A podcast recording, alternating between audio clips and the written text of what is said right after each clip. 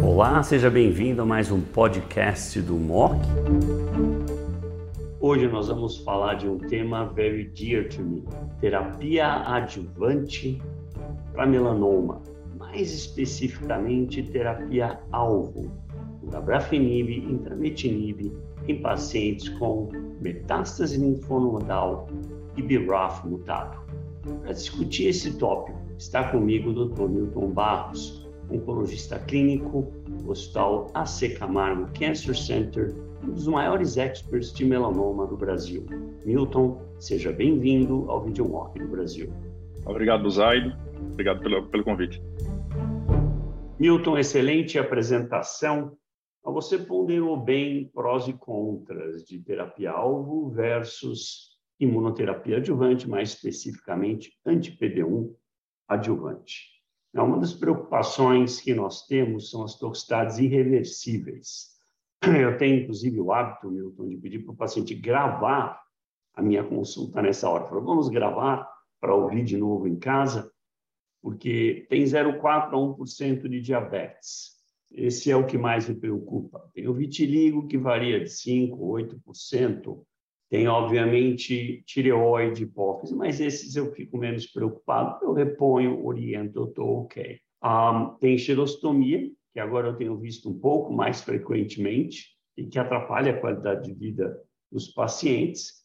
Você faz a mesma coisa, como é que se coloca isso na prática? Na prática clínica, Buzaria, essa é consulta de adjuvância, é aquela consulta que você já tem que separar um tempo maior para o paciente é uma consulta que o paciente está entrando em contato com você pela primeira vez, ele vem encaminhado de cirurgião, está te conhecendo pela primeira vez, a gente precisa falar de muita coisa, precisa falar de prognóstico, precisa falar de efeito colateral, a gente precisa reservar um tempo é, substancial para conversar com o paciente. A gente precisa entrar muito no detalhe, na minha opinião, entre risco e perfil de efeito colateral. Eu acho que o paciente precisa entender que ele tem a chance de estar curado com a cirurgia, qual é o eventual risco dele recidivar, porque isso vai fazer entender se ele deve ou não realizar o tratamento. E do outro lado, a gente tem a, o perfil de efeito colateral, não só a frequência, mas a natureza. E é muito importante que a gente tente trazer para o paciente, e eu costumo, na minha prática clínica, trazer exemplos para o paciente.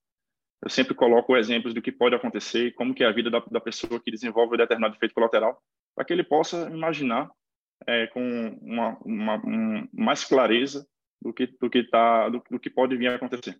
O que costuma acontecer é que eles, eles pedem para voltar é, é, uma consulta subsequente, que eles pensam e voltam para tirar dúvidas, e aí a gente termina, uh, a gente termina discutindo e individualizando.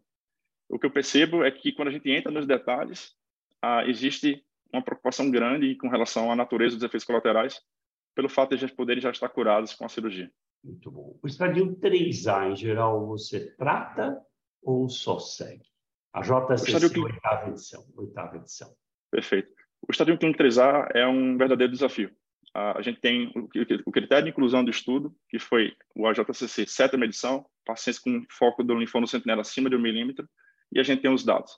A gente sabe que quando a gente aplica os critérios da oitava edição, a gente consegue refinar um pouco melhor esse, esse estadio. Provavelmente a gente está falando de pacientes com melhor prognóstico, mas ainda assim a gente não fica 100% seguro. Possivelmente, a maior parte dos pacientes vão estar curados com a cirurgia, mas precisa identificar quem são aqueles pacientes de risco. Então, eu procuro olhar outros fatores que não eram critérios de inclusão.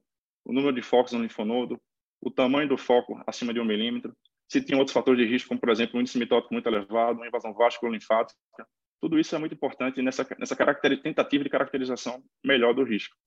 Então, boa parte dos pacientes, eles podem, de fato, estar curados, mas a gente precisa tentar identificar um outro dado muito interessante que tem saído é a questão da, do volume de doença no linfonodo. Tem sido revisitado, o ponto de corte de um milímetro tem sido questionado, já tem estudos mostrando que meio milímetro talvez seja um divisor melhor, e recentemente foi publicado no GCO um estudo chamando a atenção que 0,3 milímetros seja um, também um ponto de corte que a gente possa separar os pacientes de um risco maior ou não para recidiva. Então, de fato, é, é um desafio e eu procuro tentar identificar quais, quais desses fatores que não eram critérios clássicos da inclusão dos, dos estudos, seja do, do Keynote 54 ou do COMBAD, para, para discutir com os pacientes. Se tem um paciente que tem um foco maior de um milímetro no linfonodo e você inicia o seu dabrafenib e tramitinib adjuvantes. Dez dias depois, o paciente liga e fala, eu tive calafrios e 39,5 de febre. O que eu devo fazer, doutor Milton? Como você responde isso? Perfeito, Buzaid. Ah, na, na consulta, de orientação do, do perfil de efeito colateral, a gente já precisa deixar muito bem claro a forma de abordagem do, do estudo com BI+. Então, já falo para os pacientes.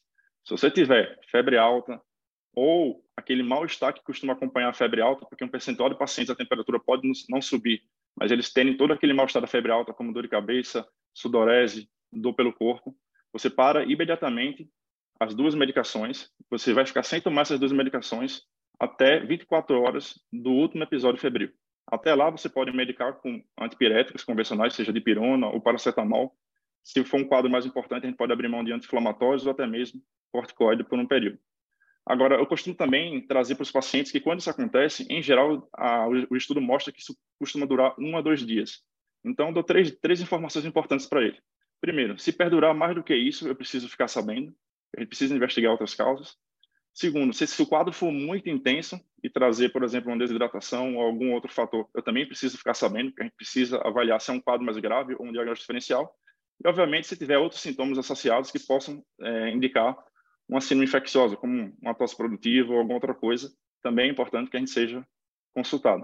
A gente está vivendo a pandemia de Covid é, e isso também costuma atrapalhar nessa abordagem, mas na prática, quando a gente orienta os pacientes, é, eles costumam lidar bem com, com esse manejo e um dia, no máximo dois, eles já voltam para o tratamento com as duas medicações na dose habitual. Tem funcionado muito bem e a gente tem percebido que o número de, de, de interrupções por toxicidade, sobretudo no febril, diminuiu bastante na nossa prática. Como é que você segue o seu paciente? Eu tinha um paciente com dois linfonodos positivos, você está dando da brafenib tramitina adjuvante, está tolerando bem, como é que você monitoriza? Você faz PET, você faz tomo, você faz ressonância de crânio não faz?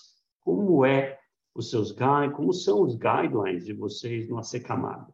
É, a literatura deixa, a, a, literatura na verdade traz opções de segmento com tomografias, com PET. Existe uma discussão em relação a qual é o melhor exame, a importância da ressonância. O que a gente tem trazido para a nossa prática clínica é uma abordagem mais racional. Então, a, nos pacientes que fazem terapia-alvo, adjuvante, a gente sabe que a, a, recidiva durante o tratamento é pequena, então a gente fica muito atento a, ao período pós-recidiva. A gente, durante o tratamento adjuvante, a gente faz imagem axial a cada três, quatro meses. Agora, a ressonância de crânio eu costumo fazer com intervalo maior durante a terapia-alvo, intervalo a cada seis meses. Após o término da terapia-alvo, a gente observa esses pacientes um pouco mais de perto, porque é o período de maior risco. Já a imunoterapia, pelo risco da recidiva quando acontece, sobretudo naqueles pacientes que são tratados com uma doença mais avançada, 3B e 3C. Acontecer durante a imunoterapia, nosso limiar é menor, então a gente costuma fazer exames axiais a cada três meses. E eu, eu costumo considerar também ressonância mais frequente nesse período de um ano é, de adjuvância, da, quando a gente está falando de terapia adjuvante com imunoterapia. Costuma fazer ressonância a cada três, quatro meses, ou, obviamente, se presença de sintomas. Existe, uma, existe um questionamento, né? Porque se a, a, se a gente omite a ressonância e faz só os exames axiais de tórax e abdômen, a gente estaria perdendo aquele paciente que tem recidiva isolada no, no, cérebro. Porque é óbvio que se a gente fizer um diagnóstico de uma recidiva sistêmica, a gente vai complementar o exame com ressonância de crânio. A recidiva isolada cerebral, ela é pequena, a gente está falando de 3, 4% como, como primeira recidiva, mas ela é importante ser considerada, sobretudo, pela nossa capacidade de resgatar esses pacientes. Então, na imunoterapia, o meu limiar é um pouco menor para o uso da ressonância. Já a terapia-alvo, espaço é um pouco mais. Muito bom. Bom, guys, vocês ouviram aqui uma fantástica apresentação sobre o impacto do dabrafenib e tramitinib na adjuvância em pacientes com metástases linfonodal e BRAF mutado. Nós estamos falando de aproximadamente 50% de redução de risco de recorrência. Febre e calafrio são os sintomas mais comuns mas hoje, com o protocolo do Combi A+, nós aprendemos a manejar isso de maneira muito mais eficaz. Ouvirão também algumas dicas sobre como pesar imunoterapia versus terapia-alvo e guidelines de como o paciente deve ser seguido. Muito obrigado pela atenção de todos. Milton, super obrigado de novo. Obrigado pelo convite.